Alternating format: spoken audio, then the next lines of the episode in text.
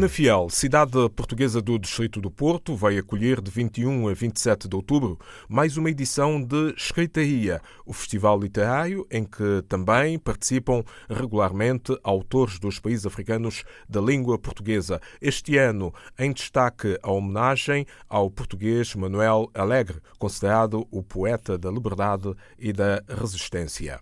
Desde 19 de setembro, que em São Domingos de Benfica, Lisboa, está aberta ao público a exposição Olhares, Pensamentos e Memórias. A autora nasceu no Ambo, em Angola. Dila Muniz explica o que representa este trabalho artístico. Esta exposição é quase assim um resumo do meu percurso de trabalho, não é? E daí também ser o nome Olhares, Pensamentos e Memórias, porque tem assim um pouco de tudo de, de, de mim pronto, e reúne no mesmo espaço várias fases do meu trabalho, que dou a conhecer através dos olhares que são essencialmente femininos, que é o que eu gosto de trabalhar um, um pouco da forma como, como eu sinto o mundo, não é? Utilizo nesses trabalhos várias técnicas, porque eu, eu gosto muito de explorar técnicas e, e materiais diferentes e então há ali, há ali vários tipos de, de, abordagens nas obras. Até hoje as pessoas que têm visitado têm salientado isso mesmo, o facto de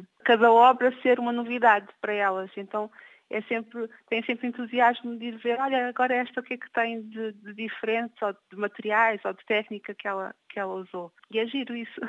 Que abordagens é que faz uh, do país onde nasceu, Angola? Eu nasci em Angola uh, e só lá vivi meses, eu vim, eu vim de lá bebê. Então, Mas depois lá voltou? Voltei já, já adulta, já com com 35 anos, se não me engano, é que voltei. Por acaso, quando, quando voltei, estive muito doente e pensei mesmo que, que não iria aguentar. E, e, na altura pensei, bem, eu nasci aqui e agora volto cá, tantos anos depois para morrer. e, mas não, graças a Deus, não, depois recuperei.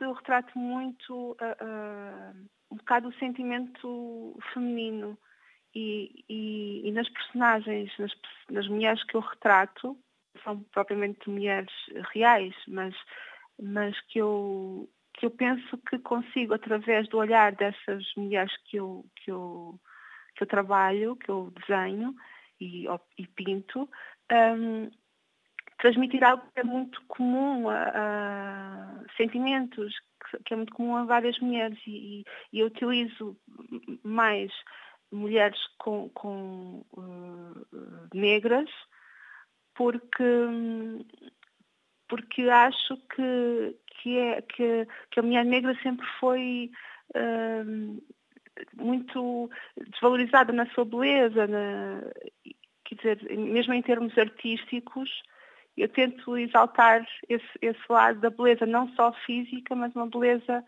uh, mais interna no seu sentir, na sua força, uh, da mulher africana.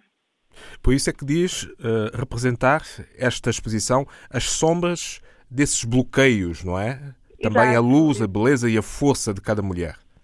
Sim, exatamente. Na sua essência. Isso. Porque, pronto, durante muito. Agora isso está a mudar.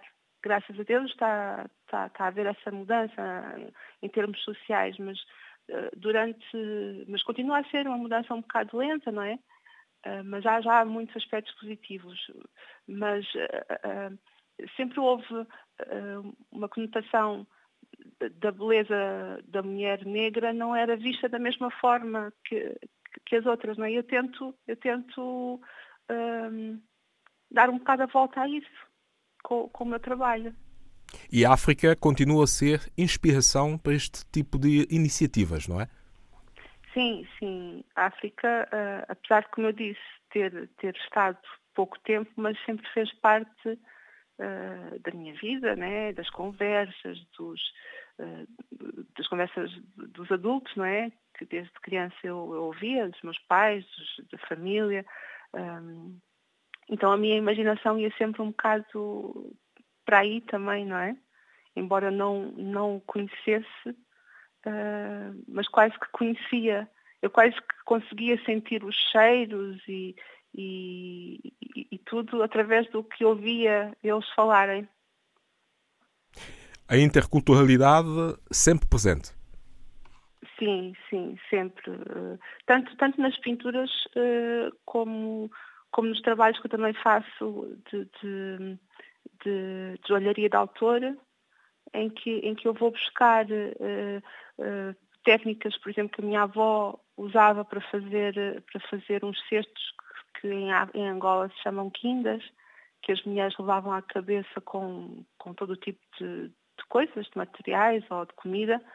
Um, e que, eu, e que eu, uh, ela teve durante alguns anos cá em Portugal e eu via ela a trabalhar a fazê-los e, e prestava muita atenção. Ela não me ensinava, mas eu prestava atenção como é que ela fazia. Então eu, eu, eu consegui pegar nessa técnica e utilizá-la nos colares que faço. Um, pronto, eu penso que, que, é importante, é importante nós irmos um bocado à nossa origem, ao nosso passado e, e pegar o que, o que, tem de bom, tanto a nível cultural como, como vários, vários níveis, né, o que tem de bom e tentar transpor para a contemporaneidade não é, dos nossos dias.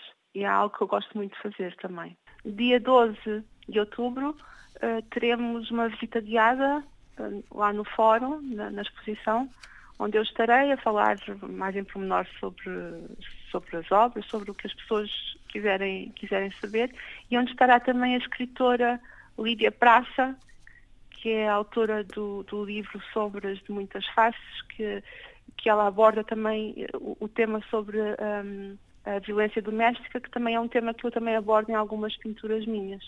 Então acho que vai ser um, momento interessante para todos quem quiser comparecer. Dila Muniz, autora da exposição de pintura Olhares, Pensamentos e Memórias, que pode ser visitada no Fórum Grandela, São Domingos de Benfica, em Lisboa, até 16 de novembro. Esta sexta-feira, às 21 horas, as instalações da UCLA e da Casa da América Latina, em Lisboa, voltam a ser palcos de espetáculo que retrata o Brasil de norte a sul. Trata-se de Via Nazário.